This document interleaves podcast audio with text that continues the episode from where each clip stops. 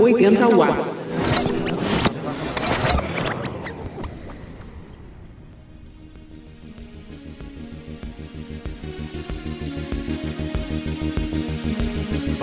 Ouvinte oitentista, sou Xi e hoje vai rolar mais uma conversa tentando responder uma pergunta relacionada aos anos 80. O que mudou na vida dos pets brasileiros desde os anos 80? Essa é a pergunta que a gente vai tentar responder hoje em mais uma edição do 80 Watts, o podcast da família 80 Watts que fala sobre um tema relacionado aos anos 80 e como eles criaram o mundo no qual nós vivemos hoje. Eu já fiz um especial sobre novelas dos anos 80, lá com o Thiago Rosa, do kit de releituras musicais, que eu até considero o episódio 1 dessa série, é, mas na época eu ainda não tinha batizado o projeto. Já tivemos a conversa sobre os 35 anos do Rock in Rio e como ele mudou a forma de fazer shows de música no Brasil, lá com meu amigo Gel, e hoje a conversa vai ser sobre a evolução do mercado pet, ou seja, como era a vida dos cães, gatos, peixes, passarinhos e afins nos anos 80, como era cuidar do seu animal de estimação naquela época e como as coisas mudaram desde então. E para essa conversa, eu convidei uma pessoa que tem uma relação profissional e pessoal com esse assunto. Direto lá do podcast The Pet Lady, ela que faz consultoria para quem vai viajar com pets, para quem quer ser pet sitter ou dog walker e também para quem tem problemas comportamentais com seus pets em casa. Carol Barros, tudo bem? Ei, Xi, tudo jóia? Prazer imenso estar aqui falando desse assunto que não se esgota para mim. É, você vive isso todos os dias, né?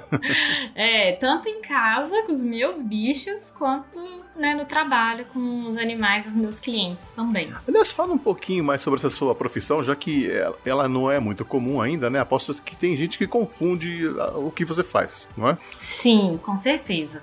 Acho que a primeira coisa a falar é que eu não sou veterinária. Isso é importante as pessoas saberem, porque o médico veterinário é o profissional que cuida da saúde do animal. É, o meu trabalho é comportamental. Eu sou comportamentalista de animais. Uhum. E tudo que envolve tanto o comportamento quanto o bem-estar dos pets.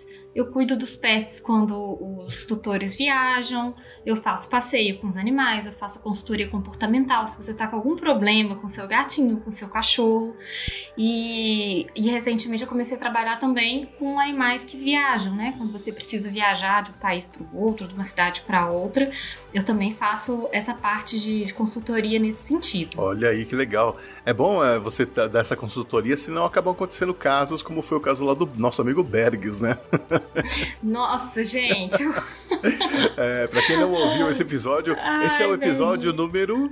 Foi o 5. E agora, Carol, me ajuda, número 5. O episódio tá no feed com o número de 19. E aí vocês vão encontrar lá o Berguinho falando sobre, sobre os bichinhos da vida dele.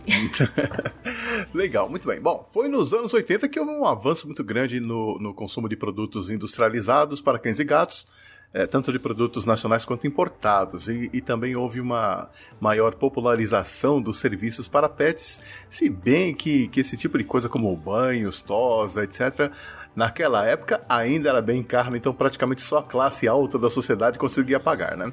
Isso, e tem outra coisa, Chico, que eu acho que é legal a gente comentar já até no começo, que nos anos 80 não se falava pet, né?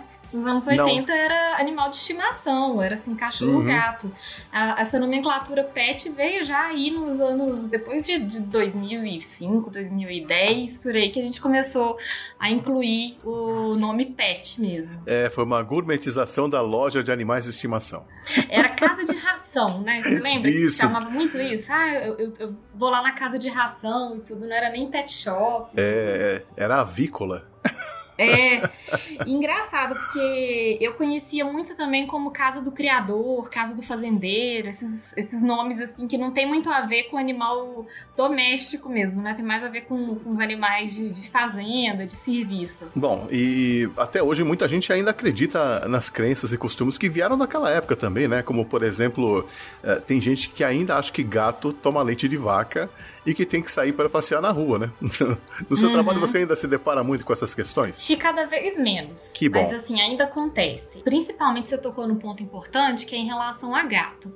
O brasileiro é um povo cachorreiro, né? É um povo que, na verdade, assim, a América Latina é, é cachorreira. Gostam muito mais de cachorro do que de gato. Porém, aqui no Brasil, os últimos estudos mostram que o número de gatos está aumentando muito mais do que o número de cachorros domésticos. Uhum. Então, a gente está aprendendo cada vez mais a lidar com gato. Tanto que, assim, é muito, era muito mais comum a gente ouvir falar de, de comportamentalista canino, né? Um Sim. adestrador uhum. que treinava cachorro. Mas gente que trabalha com comportamento de gato é uma coisa super recente. Muito. Porque nem se estudava isso antes. A gente não tinha esse hábito, né? De, de trabalhar com gatos.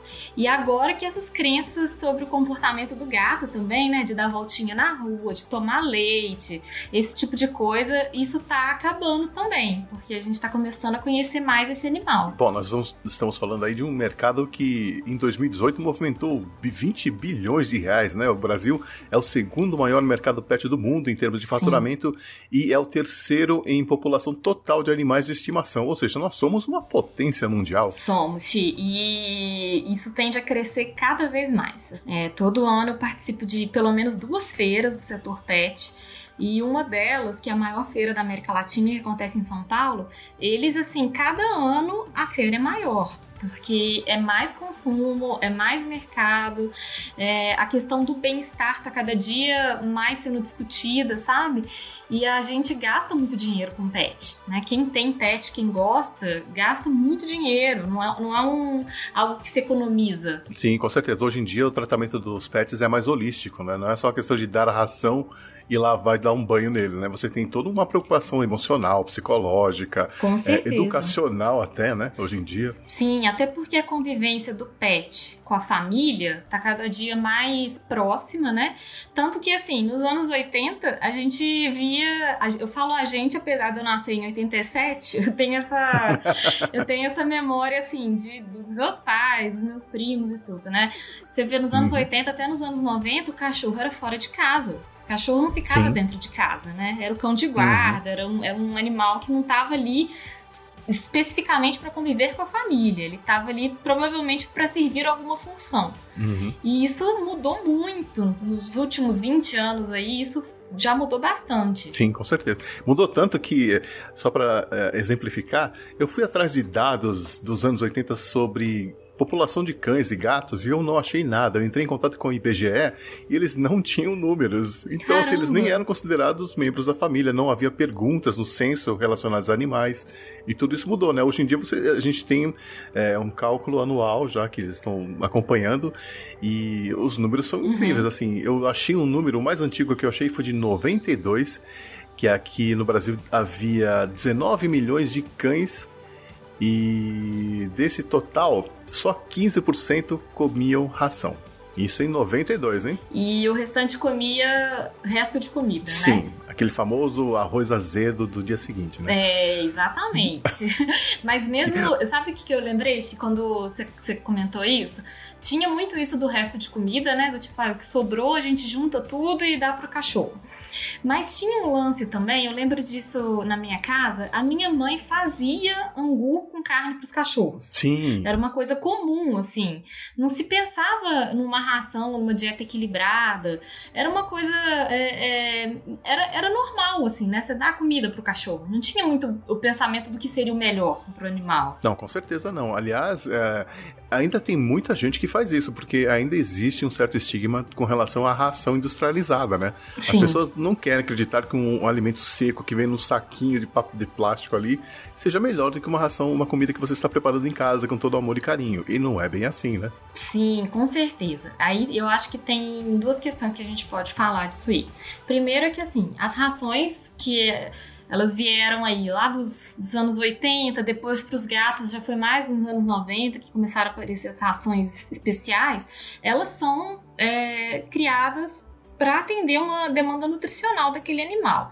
Elas são bem pensadas, né, pelos nutricionistas e tudo. Estou falando isso uhum. de uma uhum. forma geral.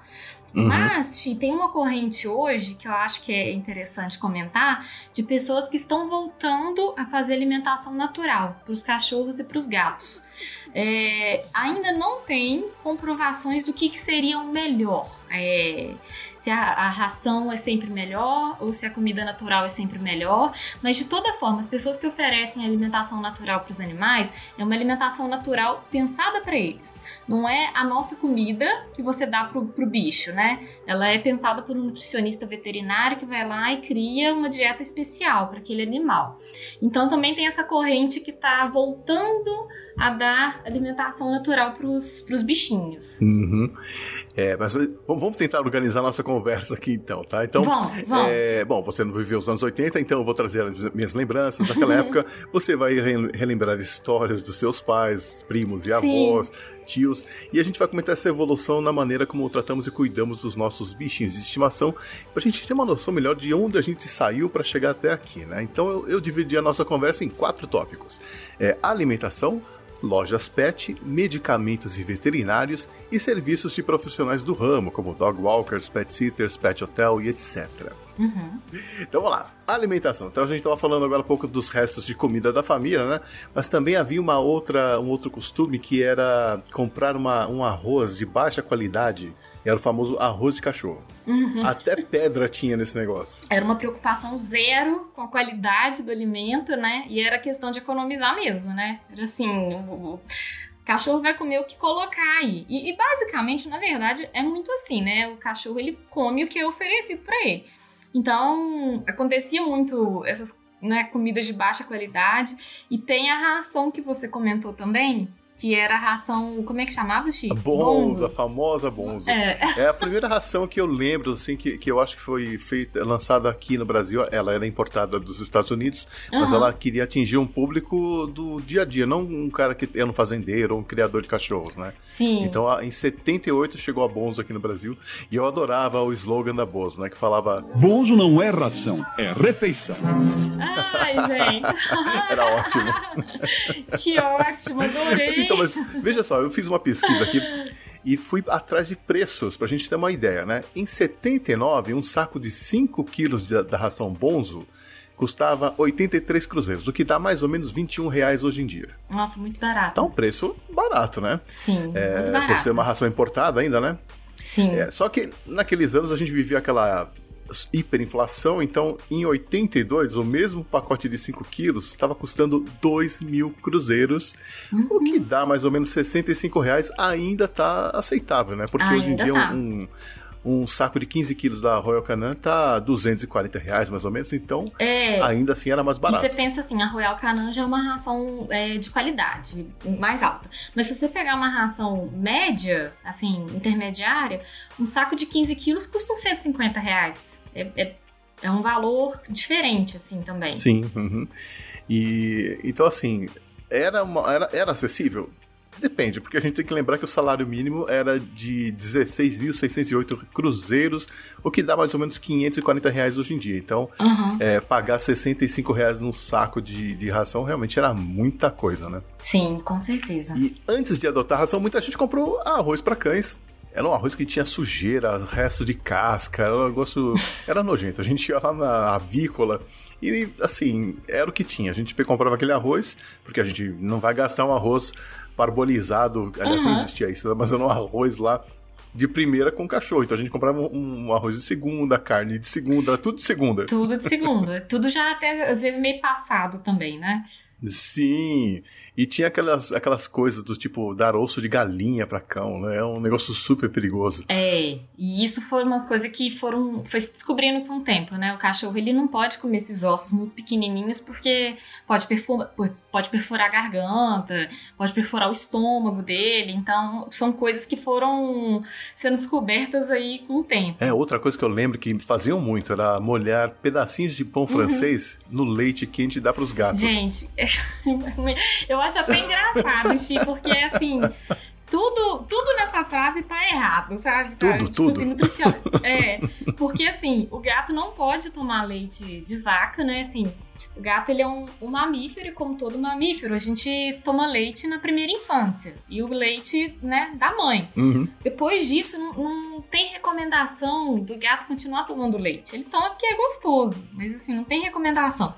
E o pão é, é a parte mais engraçada porque gato é um animal que é o que a gente chama de carnívoro exclusivo. Sim. Ele se alimenta exclusivamente de proteína. Então, o carboidrato que ele come é todo eliminado. Sim. Então, ele, ele comer um pão pra ele não, não agrega em nada, sabe? Pra, pra, pra nutri-lo. Se muito vai dar gases e olha lá. Exatamente. Vai dar uma diarreia, alguma coisa assim.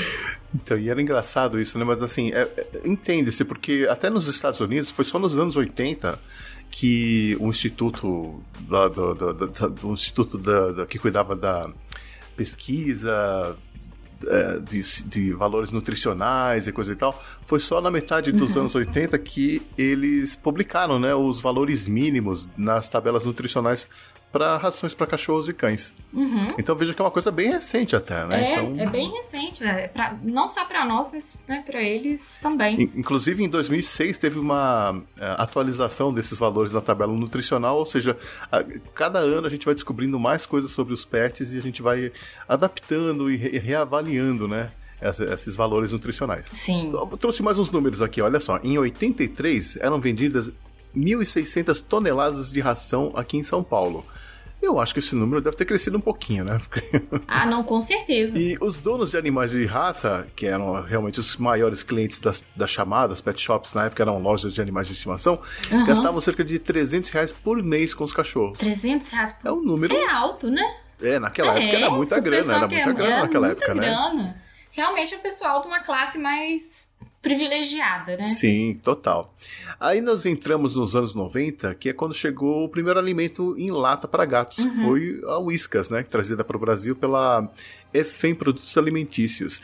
Eram latas de 200 e 400 gramas e também tinha ração em caixas de 500 gramas. Uhum. Não tinha muitas opções de sabores, mas a coisa não mudou muito não. Tinha carne, galinha e peixe. É, mais ou menos o que a Whiskas mantém hoje. é, exatamente. Tinha uma, um sabor fígado, mas só para ração seca. Ah. E em 86 a gente tinha a Pedigree Champ, que ainda existe, né?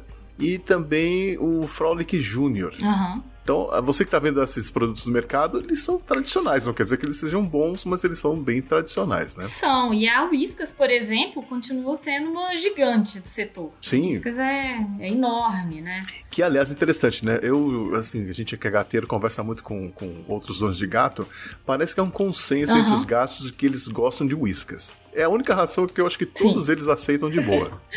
e a, a Whiskas, ela, ela é uma ração que, assim, é, igual eu falei no começo, eu não sou veterinária, só posso falar mesmo pela minha experiência.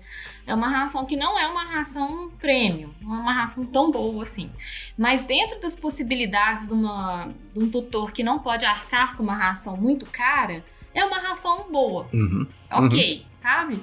Tem, lógico que tem melhores, mas muito mais caras. Então, a Whiskas continua tendo aí um público enorme, gigantesco mesmo. Exatamente. Não, aqui em casa a galera gosta do sachê da Whiskas. Nossa, Chima, pegar o sachê, eles ficam assim enlouquecidos. Parece que, que é mágico mesmo. Então, eu não sei o que eles fazem lá. E a, a Whiskas é antiga, né? Ela é de 1936, então eles devem saber o que estão fazendo. Com certeza. Eles, têm, eles já têm experiência aí. Então, e é uma coisa recente mesmo, porque a ração própria para gatos, a Royal Canin só lançou em 94. Uhum que, que você dava para gatos antes de 94, né? É uma coisa meio. Ah, era, era muito comum dar atum, Sim. sardinha. É, pedaço de frango cru. É, pedaço de, de carne crua e tudo. Isso era, era bem comum de acontecer antes de começarem as rações próprias, né, assim, para gatos. Então, e foi, realmente os anos 80 foram bem, é, tiveram grandes mudanças, tanto é que é, outro marco importante do mercado pet também aconteceu nos anos 80, que é quando foi fundada a Associação Nacional dos Fabricantes de Ração, a ANFAR. Olha, que depois gente. mudaria de nome para a Associação Brasileira da Indústria de Produtos para Animais de Estimação, a BIMPET. É, ainda não existe uma associação dos pet sitters no Brasil, né? Não, até onde eu sei não, Xi, mas é, eu acho que não demora muito não, sabe? Uhum. É, nos Estados Unidos já existe, é bem consolidada, e mas pra gente ainda é um serviço novo, né? Assim, é um serviço que as pessoas Sim. ainda estão conhecendo, ainda estão se familiarizando um pouco. Uhum. Tem muita gente que ainda acha que é uma coisa de, de vamos dizer assim, de rico. Mas não, hoje você tem uh, opções de serviços é, em faixas de preço assim até é, acessíveis, eu diria. Sim, com certeza. Está se popularizando, o que eu pessoalmente acho ótimo. Assim. Acho que tem que ser acessível para todo mundo, sabe? Cuidar do pet não, não tem que ter a ver necessariamente com, com a renda da pessoa. Né? Luxo. Né? Tem a ver com o que é, você. Não é um luxo. Não é um luxo. A gente está entendendo que é uma necessidade mesmo. E é legal que chegue uhum. em todas as classes, em todos os tipos de tutores, de modelos de família. Uhum. Bom, então saímos. A evolução no mercado de, de, de, alimentação para pets foi muito grande, né? Então hoje a gente já tem rações aí que são. Uh, vamos dizer assim, o, o supra-sumo de, de, todas as pesquisas que já foram feitas na, nesses anos todos para criar um alimento para os pets, né? Sim, e, são, e tem aí também as rações que são é, especializadas, né? Para ah, gatos que têm problema renal, para cães e gatos que são alérgicos, tem as rações hipoalergênicas, tem ração uhum. para animal que tem problema de pele, tem várias, é, vários tipos que são específicos que são muito importantes, porque o que, que acontecia antigamente? Às vezes vezes o animal apresentava um problema, uma alergia, uma intolerância, e não se sabia como tratar aquilo, sabe? Uhum, uhum. Então, esse tipo de ração pra, é ótimo, né, para manter a saúde do animal. E acontecia também de é, do animal falecer por um problema que uma ração adequada poderia evitar de acontecer, sabe? Especialmente no caso de gatos, por exemplo, que tem muito problema renal, é, é um dos maiores problemas que afeta a saúde dos gatos são os rins. Então, o surgimento de rações que são próprias para gatos que já têm alguma condição renal é excelente, assim, para prolongar a vida e prolongar a qualidade de vida também desses pets. Sim, com certeza. Eu não sei onde foi que eu li, mas naquela época, lá nos anos 80, a expectativa de vida uhum. de um cão é, de porte médio era de 8 anos. É bem abaixo. É muito pouco, né? É, é bem abaixo. Eu até o ano passado eu, tive, eu tinha um Golden Retriever e ele viveu 14 anos, então. Nossa, que delícia! Realmente a alimentação, claro, tem todos os cuidados, mas a alimentação é fundamental. Então você, Sim. ouvinte que está aí pensando se passa para aquela ração super premium, não pense duas vezes. Invista em comida é melhor do que investir em, em remédio, internação e operações. Xi, com certeza. Assina embaixo, assim.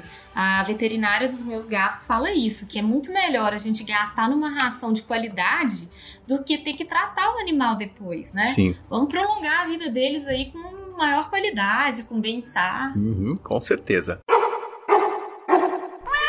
O que nos leva ao segundo assunto, que são as lojas pet. É, você lembra da primeira vez que você entrou numa loja para animais de estimação, Carol? Nossa, Xi, eu lembro de muito criança, assim, sabe? Mas era aquilo que a gente estava conversando. Não era nem uma loja de animal de estimação, era uma casa do criador.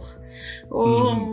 o, o, meu avô ele tem fazenda no sul e eu lembro disso, de ir numa loja que vendia coisa para animal de fazenda. E aí tinha lá ração para cachorro e tudo, mas não era o ramo, sabe? Uhum. Não era o, o, objetivo. Eu fui prestar mais atenção na existência de, de lojas pets, né? Depois que eu ganhei meu primeiro gato, assim, muito mais recente. E agora a gente vê uma loja pet, um pet shop, uma, uma loja menorzinha a cada esquina, né? Tem uma. O que é ótimo também. Uhum. É, só a título de curiosidade, aqui em São Paulo, uma das primeiras pet shops, né?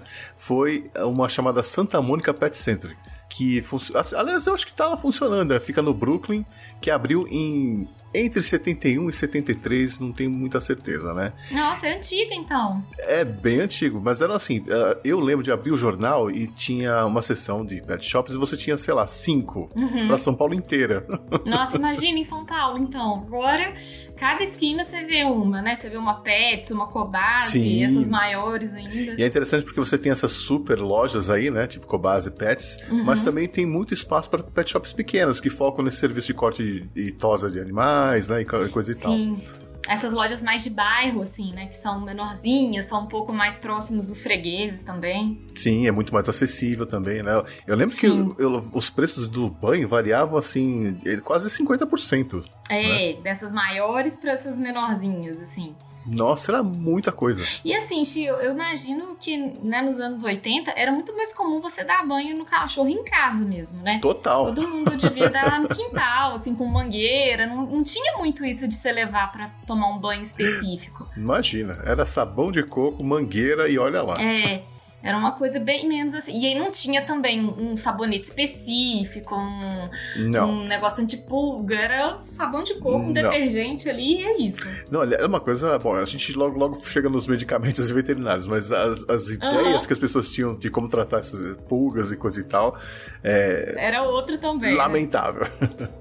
mas nas lojas pets era comum a venda de animais de raça, né? Então você tinha é, várias raças naquela época que faziam sucesso, tipo é, o dálmata, o husky siberiano, né? Tinha os pastores alemães que eram acho que o número um na, naquela época. Tanto que, que eu tava contando pra você que, que a minha mãe cresceu em fazenda, era pastor alemão e perdigueiro. Perdigueiro era perdigueiro, muito comum também.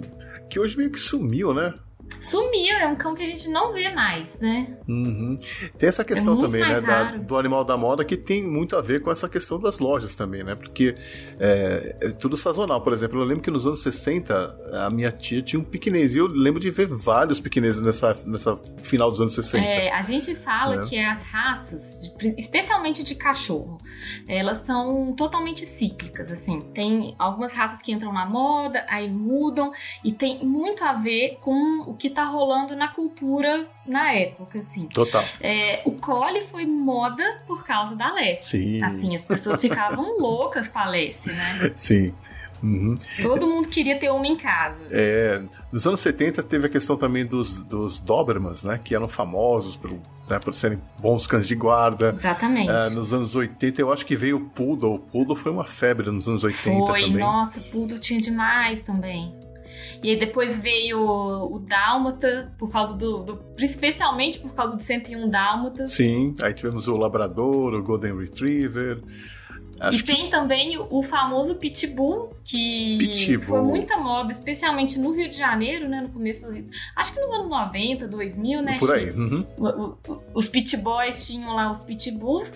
E esse, essas questões da raça que a gente tá falando, acho legal também a gente falar que cria um grande problema enorme problema de abandono. E também de, de criadores sem escrúpulos e coisa e Total, tal. Né? de canis terríveis, porque as pessoas elas pegam um, um, um, animal sem saber como lidar com aquela raça, qual é o problema daquela raça. É, só para te dar um exemplo também, recentemente teve um boom de compras de husky siberiano principalmente por causa do Game of Thrones. Ai, é, as pessoas ficavam apaixonadas com aqueles lobos, queriam um cachorro parecido com um lobo, aí vai lá, comprou um, um malamute, um husky, sem ter noção de como cuidar daquela raça, sabe? E aí dá-lhe abandono, dá um outro problema danado aí. Pois é. E, e assim, é, é, é muito interessante que isso não é tão comum com gato, né, Xi? Assim, as raças de gato não, não tem muito disso. É, porque eu acho que eh, os gatos, eles sempre tiveram aquela questão do tipo, ninguém tinha muito, morria de amores por gatos, vai. A gente sabia que o gato não tinha, as, as pessoas não sabem nem que gato tem raça, né? É, mas é muito isso, né? Tem muita gente que não sabe que tem raças diferentes, assim, e, e tem muito a ver com aquilo que a gente estava falando, né? Do brasileiro não ter muito hábito ainda de conviver com gato. Uhum. Então a gente não tem muito isso, né, com, com os gatos um cachorro isso é muito mais claro. Mas isso está mudando, sabe que e, nessas minhas pesquisas eu achei um número que dizia que uma previsão, né, de que em 2022 mais ou menos o número de cachorros e gatos vai ser o mesmo no Brasil. Sim. Mas aí a partir daí vai mudar, né? Nós vamos ter mais gatos do que cães no Brasil. Sim, e, e isso isso é interessante também, assim. É, o que a gente mais vê hoje, que eu vejo muito no meu trabalho e assim, tá ficando comum, são as famílias multiespécies que a gente fala. São a, fa a família que tem é, os humanos, né? Às vezes tem uma criança também, cachorro e gato. Hum. É o mais comum. Ter os, os dois animais convivendo porque a gente já é um país cachorreiro, todo mundo já tinha cachorro e agora as pessoas estão se interessando pelos gatos. Então tá virando o mais normal. Você vai na casa da pessoa que tem cachorro e gato. E eu acho isso um barato. É demais. Mas vamos falar a verdade também, né? Para a maioria das pessoas, pelo estilo de vida que elas levam, o animal mais adequado é um gato mesmo, né? Porque o Com cão certeza. ele demanda algumas umas é, uns cuidados a mais, principalmente no, na questão do sair para caminhar, caminhar, fazer as necessidades Sim. fora, né, dar é, é, exercícios e disciplina, é, é muito mais Sim. exigente do que um gato, né? E o, o, cão, ele precisa, né? Geralmente, eu tô fazendo uma generalização aí, mas o cão, ele tem uma demanda por, pela presença do tutor muito maior do que o gato. Uhum. O gato, a gente consegue fazer é, um enriquecimento ambiental com ele, para ele ter uma ter um bem-estar, ter qualidade de vida, às vezes com a nossa presença não precisa estar tá ali o tempo inteiro, sabe? Uhum. O cão meio que precisa mais disso. É, então, e me dá muita dó isso. Eu tinha um, um conhecido que tinha um, um, Golden e ele morava num apartamento pequeno. Então, antes de trabalhar, uhum. ele levava o Golden até a esquina para ele fazer um xixi e um cocô e voltava e ficava 10 horas fora, que era o tempo de trabalhar, voltar, Nossa, ir pra gente. academia e coisa e tal. Chegava cansado à noite, levava o cachorro para a mesma esquina para fazer o xixi e cocô e ia dormir. Que vida que ele deu para esse cara? É, isso que eu ia perguntar. Pra que, que vai ter um cachorro, sabe? Assim, é, lógico que cada um tem seus motivos, mas eu, eu me questiono muito isso. Se não é para você ter a companhia ali do cachorro, curtir o dia com ele e tudo, talvez não, seja a hora de você ter um animal, né? Exato. E aí ele ficava com peso na consciência e levava para passear no parque no domingo. Só que assim, é, eram duas horas do domingo só, né? Tipo, é uma vida é, muito. Precisa de mais um pouco, né? Sim, muito mais, né? Enfim, é, nos anos 80 já existiam feiras de, de compra, venda, troca e até doação de animais. Tinha uma que ficava na esquina da Consolação com a São Luís, bem famosa. E era uma coisa meio estranha porque os jornais anunciavam essas coisas. Então eles falavam que um Basset Hound, por exemplo, com pedigree custava 10 mil cruzeiros mais ou menos dois mil reais. É, um dálmata sem pedigree custava 800 reais. Um gato siamês sem pedigree custava 1.200 reais. Mas isso é uma, é uma mentalidade bem recente, né? Que a gente não deveria, tipo, incentivar a venda de, de filhotes, assim. É, é um tema que eu acho super polêmico, Xi pessoal já pediu pra eu uhum. falar disso lá no Pet Lady e eu fico, eu fico me esquivando, sabe? Porque eu acho muito polêmico falar de venda de, de animal. Ah, eu sei como é. Eu tenho uma amiga que sonha em ter um bulldog. Nossa, um bulldog. Sabe? Então, assim. Ai. É, então, um pug, coitado do pug, sabe? Não consegue nem respirar. É, é, muito triste essa situação, né? Mas. E tanto o pug quanto o bulldog que a gente vê hoje, eles não são o mesmo animal que, que foi criado, sabe? Ele já passou ah, por tanta mudança genética que aquele animal ali, ele sofre, porque tem milhões de problemas. Mas então, assim. eu acho que vai ser bem polêmico você falar sobre esse, esse tema. O que a gente mais espera é que as pessoas criem consciência, né, de que você não está comprando um produto, não é tipo assim, ah, eu quero um, um Mac, eu quero um Android, não é isso, você está comprando um ser vivo, então não precisa ter raça, você precisa é, mudar essa a forma como a gente vê o animal mesmo, né? Com certeza, Xi. E aí tem uma questão que, que eu, eu li esses dias uma reportagem falando isso, que o brasileiro, na verdade, ele não gosta de cachorro de gato, ele gosta do status, né? Gosta de ter um cachorro que é raro, que foi caro, que é bonito. Então, assim, é, é toda essa questão da gente se perguntar por que, que a gente está querendo ter esse animal. Uhum. Qual que é o objetivo de você ter um animal da raça X? Por que, que tem que ser esse animal, sabe? Uhum. E a gente se questionar muito se, se é isso mesmo, se vale a pena ser alimentar uma cadeia aí que, que tem tanta, tanto sofrimento envolvido, que tem tanta exploração. Nossa, nem me fala. Eu ouço cada história que é. Bom, mas enfim, não vamos entrar nessa celeuma aqui agora, tá? Eu só vou, é. eu só vou lembrar que é, essas grandes lojas de animais que nós temos hoje em dia são recentes. A Cobase, por exemplo, abriu em 85. Já a Pets foi em 2002. E a, a Cobase, eu acho que ela chegou aqui em BH no ano passado. Só. É mesmo? Que abriu uma loja aqui. A Pets tem mais tempo. A Pets já tem Vou chutar aí, a Pets deve ter uns 4 anos que tem aqui, mas a Cobase foi só no ano passado. É, eu, eu, juro que eu não consigo lembrar muito assim como era a vida sem esses grandes centros. É. Eu, eu apaguei essa informação na cabeça. É, é, engraçado, porque eu também não, não, não me lembro, assim, quando eu ganhei o Delvin, que é o meu primeiro gato, já tinha uns pet shops aqui em BH grandes, assim, sabe? Não, eu não lembro de passar aperto para achar coisas. Assim.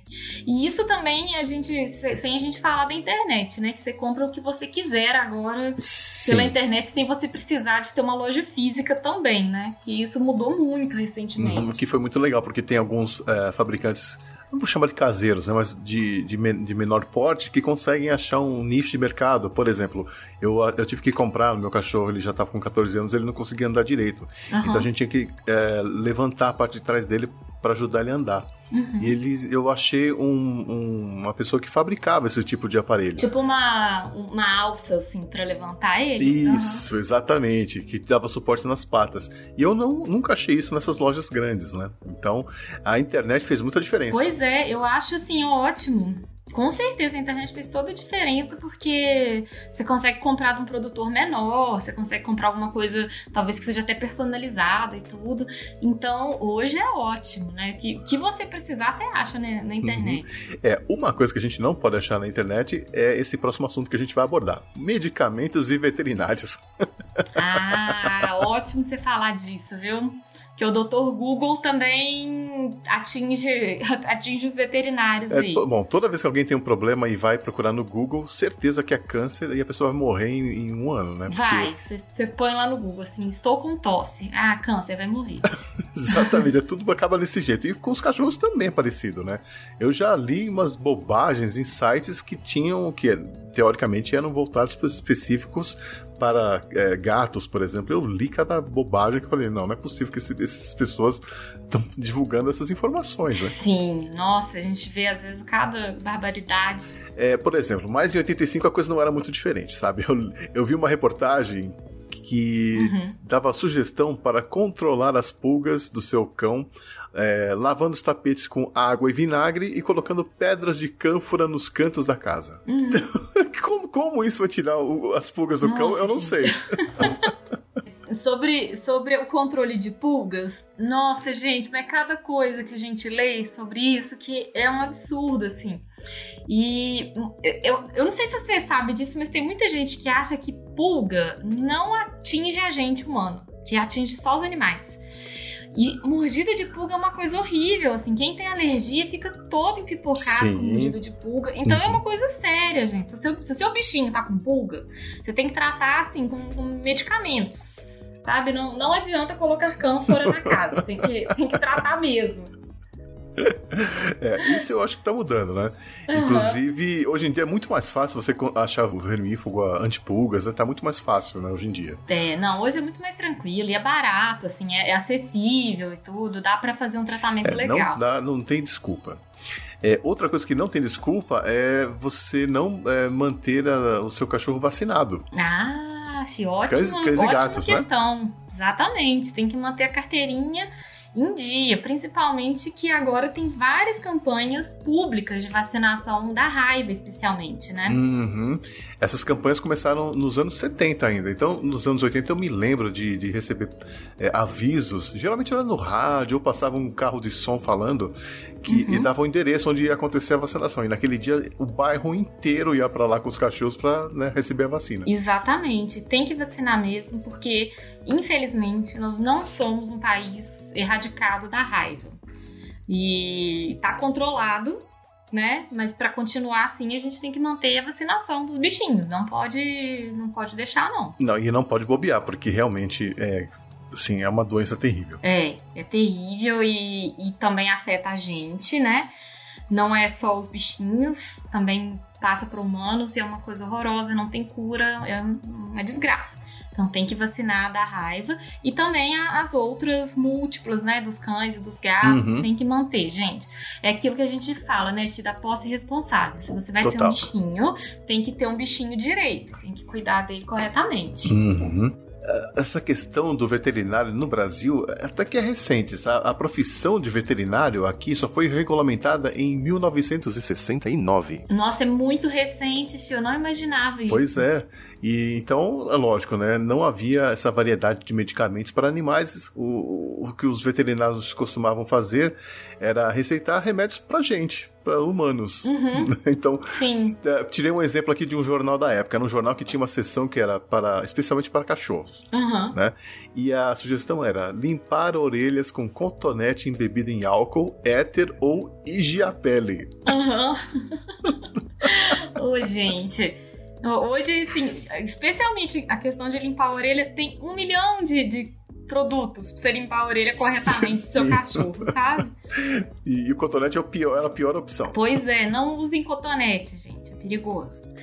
Mas a, questão do veterinário eu tô um pouco chocada, porque é muito recente, assim, a regu- regulamentação, né? Pois é. Eu não, não imaginava isso. Tem coisas que a gente meio que es- esquece porque se tornou uma coisa muito comum, você esquece de como eram antes. Então, quando eu fui fazer essa pesquisa, Aham. tem muita coisa que eu fiquei chocado, assim, eu realmente não lembrava. Essa era Sim. uma delas, do tipo, é, eu não lembro de nenhum amigo, nenhum parente que levava cachorro no veterinário. Eu acho que o primeiro que eu vi Nossa, nunca! era, foi nos anos 90 já. Pois é, eu tô tentando lembrar disso.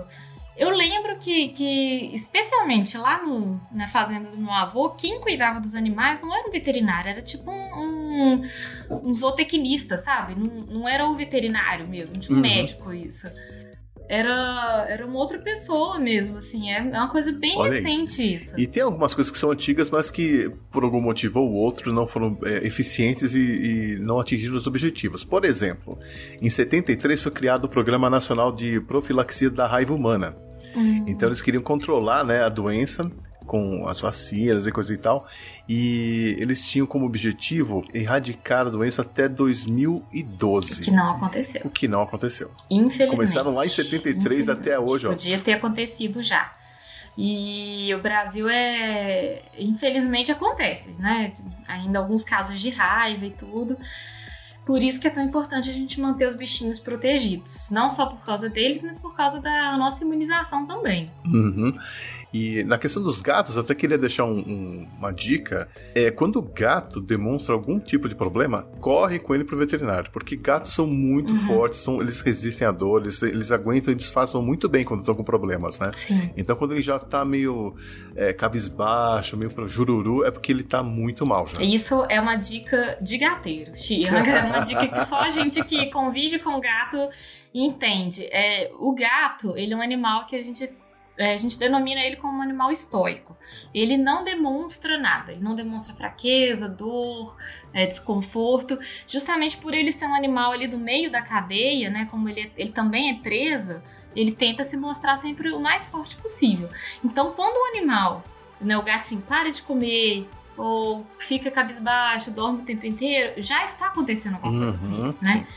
E assim, o que eu falo muito com o pessoal lá no Pet Lady, que eu falo com os meus clientes também, é que quem mais conhece o gato é o tutor. A gente sabe. A gente bate o olho, você já sabe que tem uma coisa esquisita. Então é sempre ficar de olho mesmo, assim, não, não enrolar pra levar no veterinário, leva, não fica usando é, Dr. Google, dica caseira. Vai no médico, sabe? Procura um profissional mesmo. É, e não fique achando que é uma bobagem que vai passar, sabe? Tipo um vômito, uma diarreia. Nunca é uma coisa boa, entendeu? É sempre melhor Não. você é, prevenir, né? Quanto mais cedo, melhor. E isso, assim, é, é importante, inclusive, pra gente falar da longevidade deles, né? Um gato doméstico hoje que é criado dentro de casa, que é, né, tem, tem tudo, não, não falta nada, pode viver até uns 15 anos bem. Então, assim, não tem motivo pra gente não cuidar deles. Vamos cuidar pra eles viverem muito. Antigamente tinha esse lance de vamos deixar o gato dar voltinha, deixa o gato livre, deixa o gato tranquilo.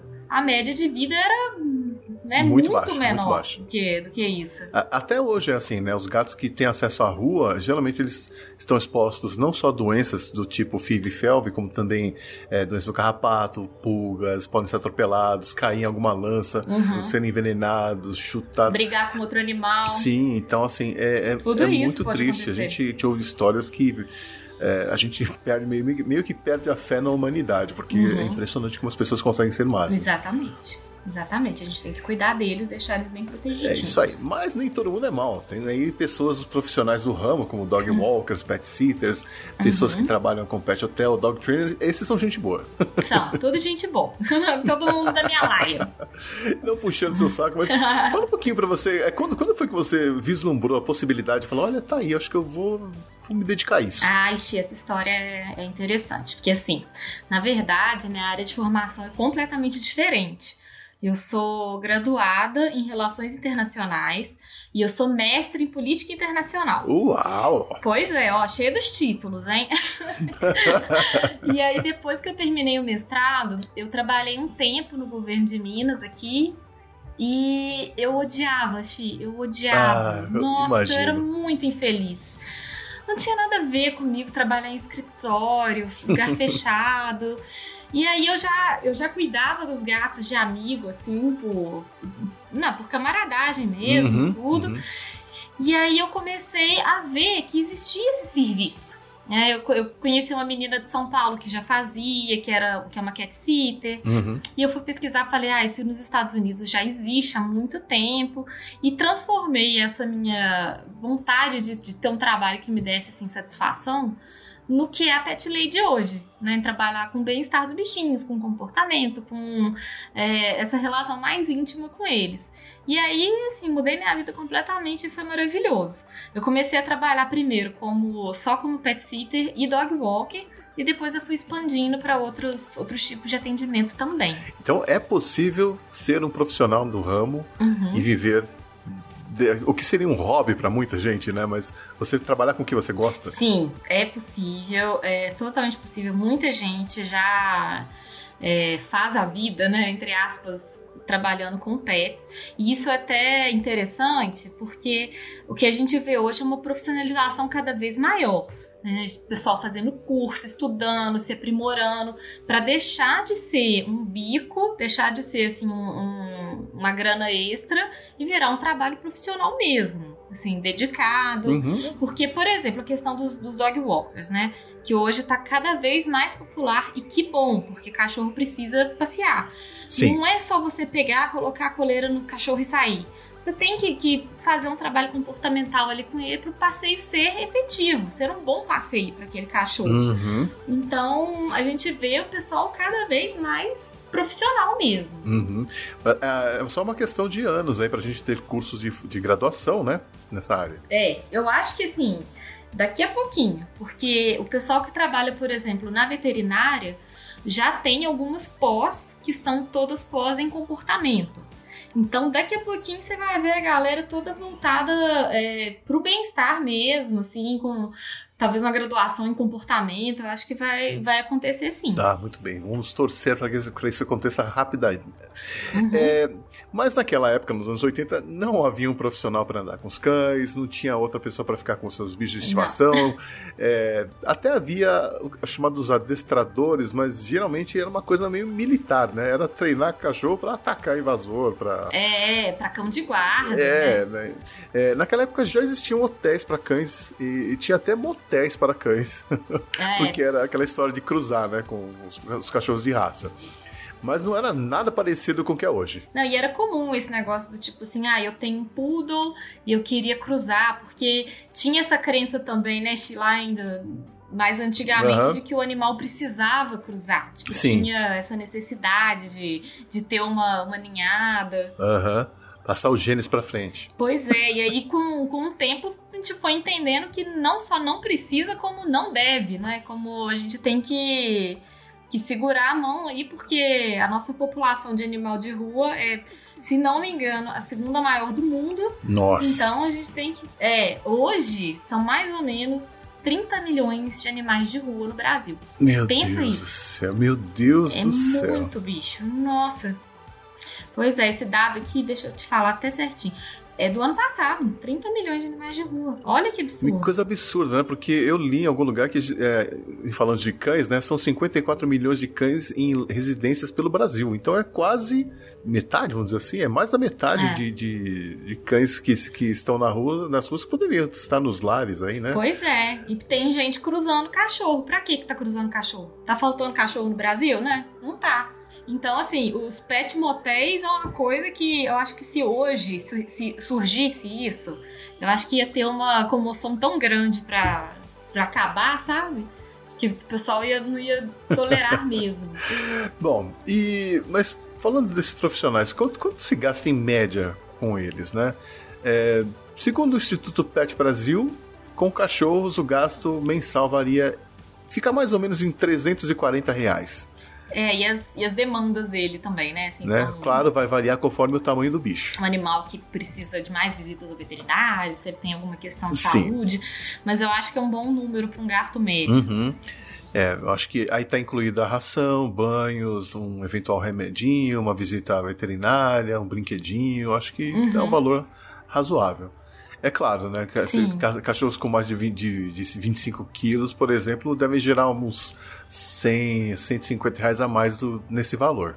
Né? Porque é tudo mais caro, né? É, e com certeza também por causa da, da alimentação, né? Vai alimentar muito mais do que um cachorro pequeno. Uhum. Ah, e uma coisa que a gente não, não comentou lá atrás, mas as pessoas às vezes esquecem que cães também vão envelhecer, né? Nash, ótima lembrança. E quanto mais idoso for o seu animal, mais cuidados ele vai vai demandar também. Vai precisar de. E mais gastos vai gerar. Muito mais gasto, muito mais atenção com o veterinário, por exemplo, consultas mais frequentes, uhum. exames. Então, as pessoas esquecem desse detalhe, né? Compram um cachorro enorme simplesmente porque acham bonitinho, mas com o passar dos anos, né? A coisa pode ficar complicada e você talvez não tenha condição de, de arcar com os custos de um cachorro grande, né? Exatamente. Enfim, Ele tá parecendo um programa puxa-orelha do, do, do, dono de cachorro, né?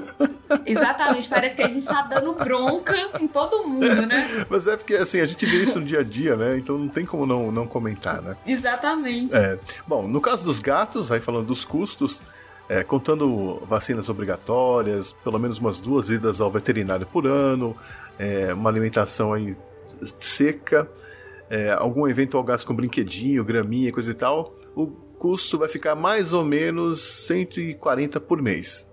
Gasta-se menos com gatos, eles comem menos, né, também. É bem interessante essa diferença de valor, né, do, do cachorro pro gato.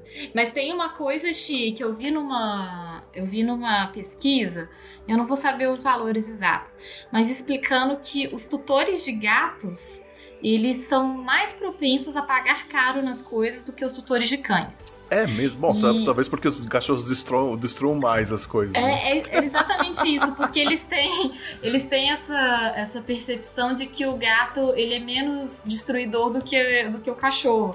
Então você tá mais propenso a comprar tipo uma caminha cara, um, alguma fonte de água, que é uma coisa cara e tudo, porque tem a impressão de que vai durar. E o cachorro tende a ser mais destruidor do que o gato.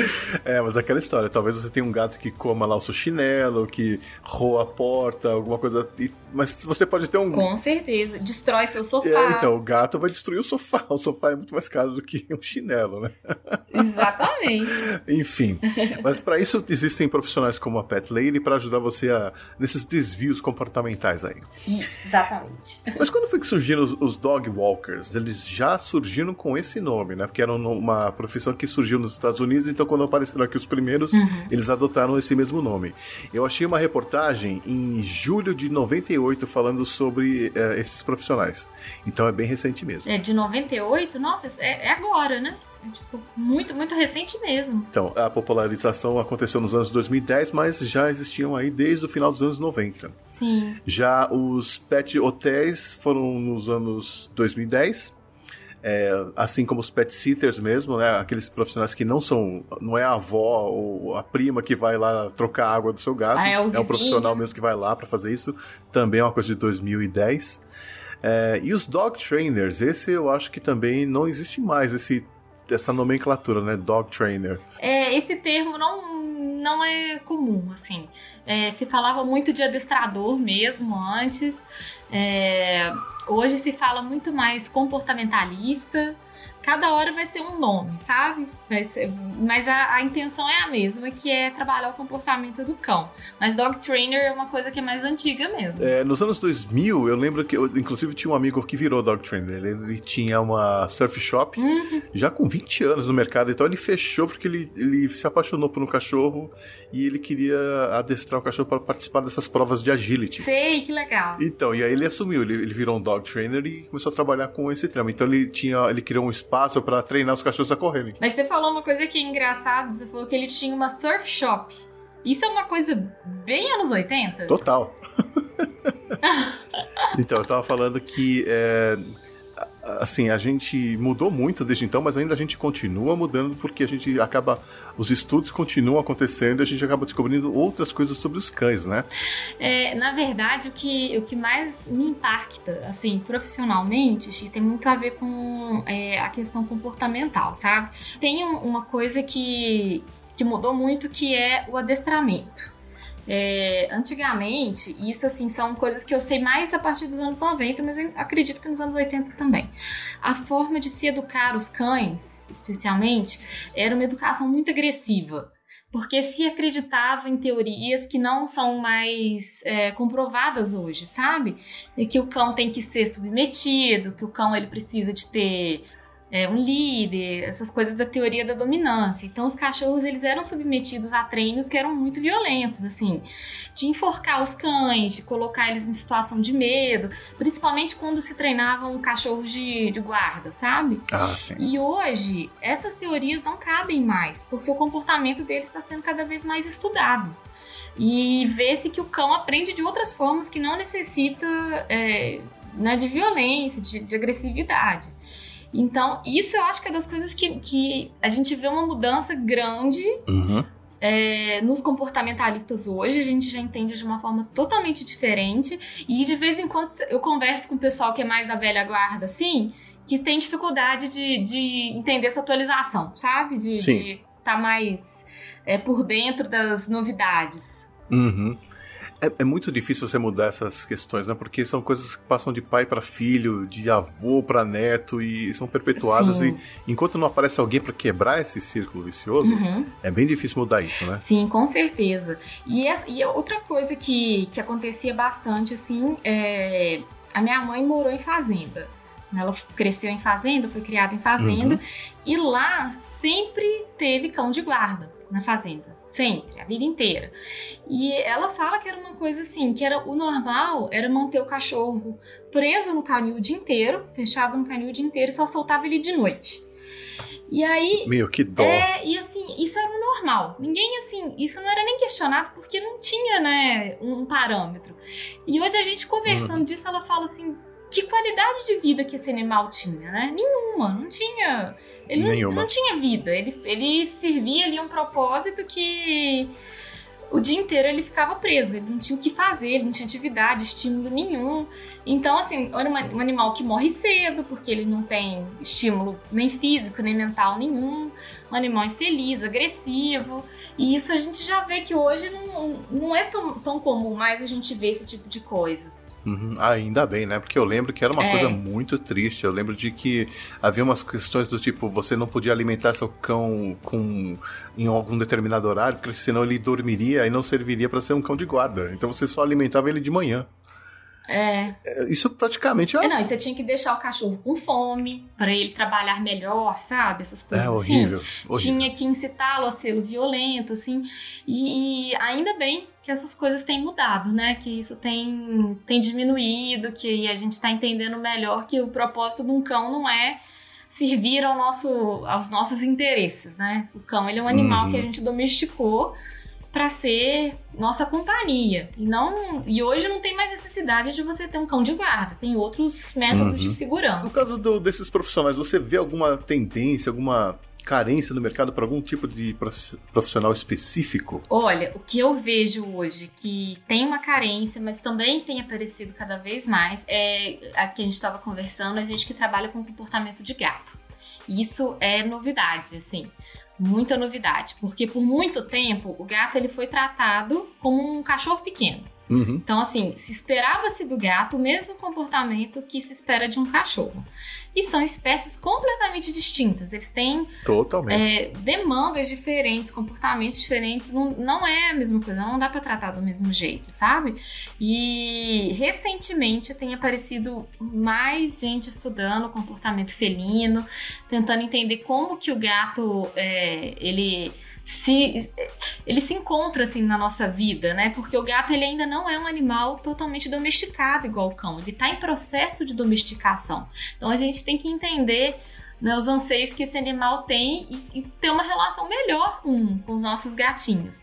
Então, assim, cada vez mais eu vejo curso para trabalhar o comportamento do gato, para entender mais sobre a vidinha deles, e o que é muito bacana. E isso também se reflete na própria veterinária. Porque o que a gente via até então são veterinários que são clínicos gerais, eles atendem pequenos animais. cães, gatos, às vezes até um roedor. E agora tá aparecendo muito veterinário especialista. Então, tipo assim, eu só trabalho com gato. Ou eu só trabalho com cachorro. E isso é muito bom. É, a, a, veterinária dos meus gatos, por exemplo, ela só atende felino, ela não atende cachorro. Então ela estuda tudo relacionado a gatinho, o que vai, vai gerando aí uma, uma aproximação maior com a saúde do bichinho, com as necessidades dele mesmo. Então, e, e como você comentou, né, que agora o número de gatos tende a aumentar muito nos lares brasileiros, e esse tipo de, de profissional que é especialista, eu tenho certeza que vai ter muito mercado. Olha aí, você que está pensando em entrar para a veterinária, aí. faça uma especialização felina. Nossa, com certeza. Já tem curso de especialização em medicina felina em São Paulo. Então, assim, para quem trabalha na área, eu acho uma ótima ideia. Eu acho que tem várias é, áreas aí que, que, a gente pode pensar para o futuro que, que existe um mercado potencial muito grande. A gente comentou do das aliment da alimentação mais natural, né? Sim, com certeza. Pessoal que tem algumas empresas que já fazem assim marmitinhas para o cachorro já pronta. Então tem uma tem um mercado aí bom, sabe? Outro mercado que é um que eu também trabalho é a galera que viaja com os pets. A gente vê muito isso assim, você quer viajar e você quer levar seu bichinho junto, você tá mudando de país e tudo. E essa facilidade que a gente tem hoje de mobilidade se reflete no pet também. E como é que você vai Sim. viajar com seu animal? O que, que você precisa de documentação? Como que é a uhum. viagem? Qual caixa você compra? Então tem essa demanda também. Olha aí, um agente de viagens felino. Total. e já existe e tem demanda, viu? Como que tem? Eu mesmo, eu, eu, no ano passado eu morava na Argentina com o meu marido, com, com o nosso gatinho, e a gente fez essa viagem, né, daqui para lá e de lá para cá. E assim, a gente vê, as pessoas têm muita dúvida de como que faz, de como que é o processo, o que, que é necessário. Então tem aí um, um público grande também. Até porque cada país tem uma legislação sobre isso, né? Então é diferente. Alguns países exigem que você fique numa quarentena. Tem. E é bem complicado. E tem né? alguns países que, assim, que nem aceitam pets vindo do Brasil, por exemplo. A Austrália e a Nova Zelândia não aceitam. Uau. Então, se você quer viajar para a Austrália, você vai se mudar para a Austrália com seu cachorro, com seu gatinho, você tem que fazer um processo diferente. Você tem que ir para um país intermediário. Uhum. Então, tem aí uns tem altos truques aí que, que tem um, um público grande para ser atendido. Uhum. É, eu acho ótimo. Eu espero que esse mercado cresça ainda mais para a gente ter vários especialistas, vários serviços dif eh, diferentes uhum. e que a gente possa realmente dar uma vida legal para os nossos pets, né? Sim, é assim, porque não, não adianta só a gente aumentar a expectativa de vida deles e não dar qualidade, né? Não dar qualidade de vida. Ah, falou qualidade tudo. de vida para eles. Acho que a gente tem que fazer também o melhor que a gente pode. Uhum. Com certeza. Eu acho, Chi, que tem um, um tópico interessante pra gente falar também, até comentou aqui na, na pauta, que eu achei super legal, que são as questões da vigilância. Porque o que que, que, que eu já vi meus clientes fazendo isso, sabe? Pessoal que instala câmera em casa para você ver o bichinho. Ah. E isso é muito legal, assim, você passa o dia é. inteiro fora, você tá viajando e tudo, e você coloca uma câmera para você conseguir acompanhar o dia a dia do seu bicho. Isso é muito bacana mesmo, assim. Eu tenho um cliente que ele tem quatro cães que estão muito idosos, os quatro. Hum. E aí, assim, apesar dele não ficar tanto tempo fora de casa, ele, quando sai, deixa sempre a câmera ligada, justamente pelo medo de acontecer alguma coisa com, com o animal e ele não saber.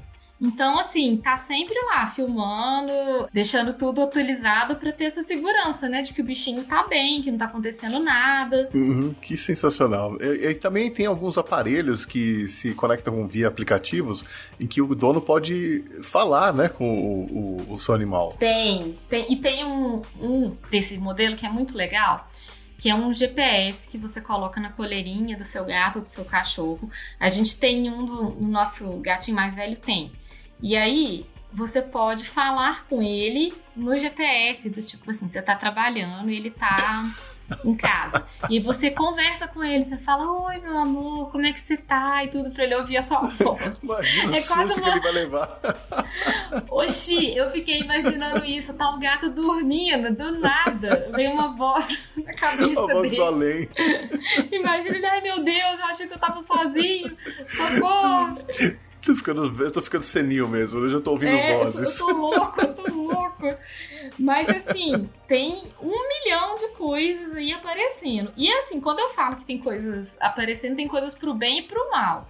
Ah, né? Uma coisa que eu acho que é pro mal, que eu sou totalmente contra, eu, eu acho que você vai ter a mesma opinião que eu são umas capinhas pra unha de gato. Você já viu isso? Ah, não, não, terrível. Nossa, gente. Gente, a... que ideia, sabe? Que ideia! Você cola uma, tipo uma, uma, capinha protetora na unha do seu gato pra ele não arranhar seus móveis, mas o que o gato faz é arranhar. Sabe? Sim. Pior do que isso, só aquelas pessoas que pedem para tirar as garras dos gatos. Ah, isso é terrível. Isso, infelizmente, é muito comum nos Estados Unidos ainda. Não, e assim, a gente, a gente já vive aqui no, no Brasil uma lei que proíbe qualquer tipo de intervenção estética nos pets. Não pode cortar orelha, rabo, tirar unha, cortar a corda vocal, não pode fazer nada, assim, é proibido. Existem veterinários que fazem, naturalmente mas não pode. Então, aquele lance que a gente vinha, via antigamente, o pitbull com a orelha cortada, cortar rabo de pincher, uhum. sabe? Isso não pode mais acontecer. Pois é, era muito. Eu, eu tinha uma dó de, de, saber que o filhotinho já teria que. Em poucos dias já teria que ter o rabo cortado. E eu falei, gente, vai, vai mutilar o cachorro. E pra Exato. quê, né, Chi? Pra quê? Ah, eu lembrei de outra coisa, queria saber a sua opinião, Carol. Uma coisa que é bem comum no Japão Cat Café. Eu acho maneiríssimo, assim, muito legal. Xi, é o sonho da minha vida ter um cat café. eu falei com meu marido que assim, a gente, quando a gente ficar mais velho um pouco, não sei, aposentar e tal, eu quero abrir um cat café bem tranquilão. Porque assim, você vai saber se eu falar isso melhor do que eu, mas japonês ama gato, né? Uhum. Japonês eles são apaixonados Sim. com gato. Então, os primeiros cat cafés surgiram, acho que no Japão mesmo. Uhum. E agora que isso tá tá ficando um pouco mais disseminado. Eu acho super legal, super aprovo, desde que sejam respeitadas as questões do bem-estar do gato, né? Sim. Uhum. Então, assim, tem. Isso depende da legislação sanitária de cada país. Os gatos podem ficar juntos né, com os fregueses e tudo. Uhum. Mas tem alguns que são muito legais. Eu vi um assim nos Estados Unidos que tem uma área dos gatos, tipo um playground dos gatos, que eles ficam lá tranquilões. E aí, se o freguês quiser ir lá brincar com o gato, ele tem que pagar uma taxa e tudo, e aí ele vai num horário específico para não estressar também os animais. Sim. Mas eu acho a ideia muito legal. E, e, por que será que a gente não pode ter a, a, legislação brasileira que não permite? Porque eu não conheço nenhum cat café aqui. Até onde eu sei, a gente não pode ter animal onde é consumido é, qualquer tipo de alimento. Mas você poderia ter, por exemplo, que eu imagino aqui no Brasil, uma área separada para os gatos da área que for do, do consumo do café, sabe? Mas eles não poderiam interagir uhum. ali. Também não sei as especificidades da, da legislação, mas eu sei que tem, tem um lance assim que não, não pode conviver no mesmo lugar. Pois é, porque eu, eu ia adorar também. não só ter um pé de café, como frequentar, né? Eu fui em um em Santiago do Chile, que era maravilhoso, em que o quarto onde, a casa, vamos dizer assim, dos uhum. gatos, tinha uma, um buraco na parede, e eles decidiam se eles queriam ficar com a gente ou não. Ah, e quando eles não estavam que... afim, eles subiam ah, e iam pro, pro buraco e passavam pro canto deles. Era maravilhoso. É do tipo assim, se eu tiver com vontade, eu vou. É isso. Nossa, isso é muito legal porque respeita totalmente a individualidade Sim. do gato. Se ele não estiver se sentindo bem, ele vai embora e, e pronto, assim. Bom, então é isso, Carol. Acho que a gente cobriu todos os assuntos aí. Como, como foi é, longa essa jornada, né? Mas assim, é, apesar de ser recente, né? Foram muitas mudanças em poucos anos, né? E muitas ainda por vir, né, Chi? Muita coisa ainda vai mudar aí. Oxalá. E que bom, né? Pois é. Então eu queria te agradecer por esse papo, adorei. Ó, oh, gente, eu que agradeço. E eu queria saber onde. Uh, vamos contar aí para os ouvintes onde eles podem encontrar você, onde eles seguem você nas, nas redes sociais. Bom, é, primeiro quero te agradecer demais pelo convite, foi um barato. Assim. Eu que agradeço. É, Por mim, a gente ficava aqui horas conversando de bicho, porque o assunto é inesgotável, né? Junta a dois... gente nem falou dos nossos bichos, né? Pois é, junta dois gateiros para falar de bicho, a gente pode ficar aqui falando horas.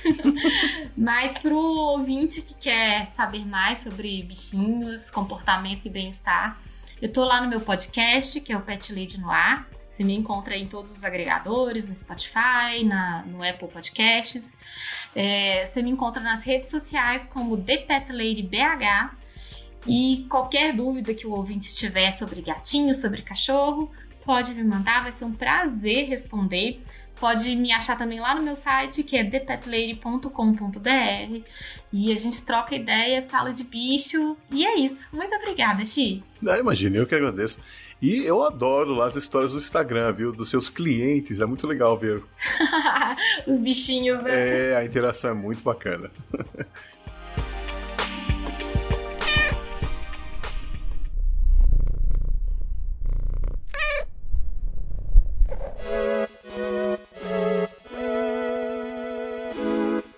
E essa foi a minha conversa com a Carol Barros do The Pet Lady no ar.